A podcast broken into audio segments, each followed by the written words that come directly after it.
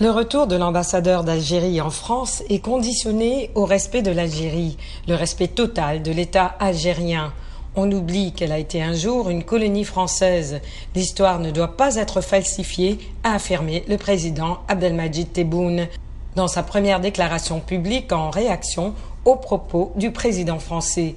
Il a ajouté qu'on ne peut pas faire comme si de rien n'était.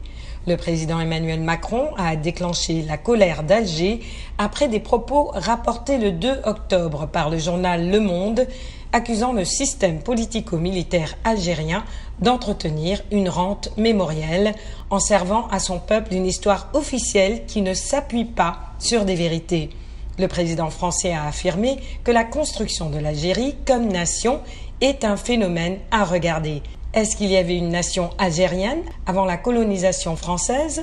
Ça, c'est la question. Ces déclarations ont heurté l'opinion algérienne. Le 2 octobre, Alger a rappelé immédiatement son ambassadeur à Paris et interdit le survol de son territoire aux avions militaires français de l'opération anti-djihadiste Barkhane.